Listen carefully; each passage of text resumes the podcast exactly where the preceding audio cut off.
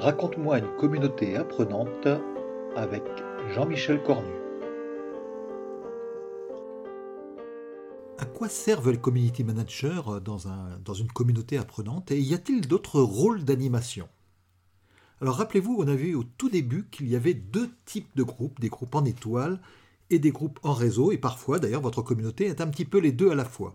Mais pour les groupes en étoile, on va parler de community manager, mais pour les groupes en réseau, on va parler de facilitateurs de communauté avec des rôles bien différents.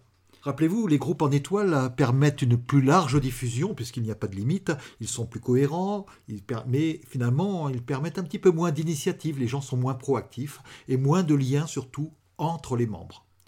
Les groupes en réseau qui sont moins connus permettent aussi à des projets, à des groupes de pairs, de permettre l'entraide entre les membres, mais effectivement, ils sont moins connus et fonctionnent d'une façon un petit peu différente de ce que l'on imagine en général, de façon parfois un peu contre-intuitive. Eh bien, dans la partie en étoile de votre communauté apprenante, peut-être vous avez une partie en étoile, une partie en réseau, le community manager va prendre des initiatives et faire réagir les gens.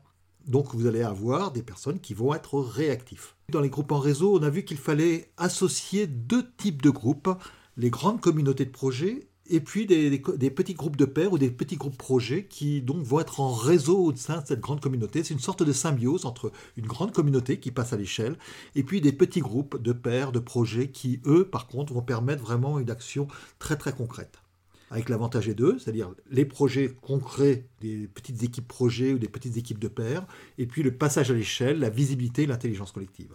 Alors finalement, le rôle du facilitateur n'est pas de faire, mais vraiment de rendre possible. Il y a une chose qui manque, c'est le lien entre la communauté et les petits groupes de pairs ou les petites équipes projets. Et donc c'est le facilitateur va vraiment faciliter ça. Pour ça, eh bien, il va faire trois choses.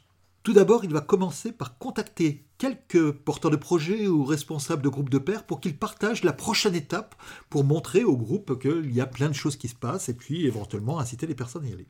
Deuxièmement, une fois qu'il a contacté ses porteurs de projet, il va leur proposer de partager avec l'ensemble de la communauté, peut-être une fois par mois simplement, la prochaine étape qu'ils vont faire, de manière à ce que euh, les autres puissent être au courant. Alors s'il fait ça trois fois par semaine, s'il en contacte trois par semaine, eh bien il va y avoir trois messages par semaine, ça fait pas trop.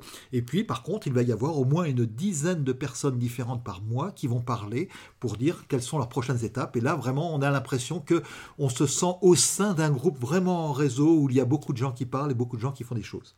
L'autre aspect, c'est vraiment de faire des messages courts. Et pour ça, eh bien, c'est important que les messages, pour qu'ils soient vraiment lus, c'est quelques messages par semaine. On peut très bien lire, y compris par mail, des quelques messages courts, à condition qu'ils soient pas trop nombreux, quelques-uns, 4-5 par semaine, grand maximum, mais ça marche très bien, à condition qu'ils soient courts. S'ils sont longs, même une fois par semaine, c'est beaucoup trop long. Alors on va faire des messages courts, et ce message, eh bien, c'est juste un paragraphe pour dire, voilà, bonjour, voilà la prochaine étape, et puis si vous voulez nous donner un coup de main, vous êtes les bienvenus.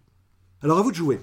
Votre groupe, votre communauté apprenante, est-elle en étoile, est-elle en réseau, est-elle un petit peu les deux? Faut-il ajouter de la partie en réseau? Et donc, euh, qui va prendre ce rôle de facilitateur de manière à rendre visible ce qui se passe dans les petits groupes de pairs et qui vont se mettre en réseau au sein de la communauté de manière à ce que chacun puisse voir et se sentir au milieu d'un groupe en réseau? Pour en savoir plus, vous pouvez également télécharger le guide de l'animateur une heure par semaine pour animer une grande communauté. Et je vous donne rendez-vous pour un prochain Raconte-moi, une communauté apprenante.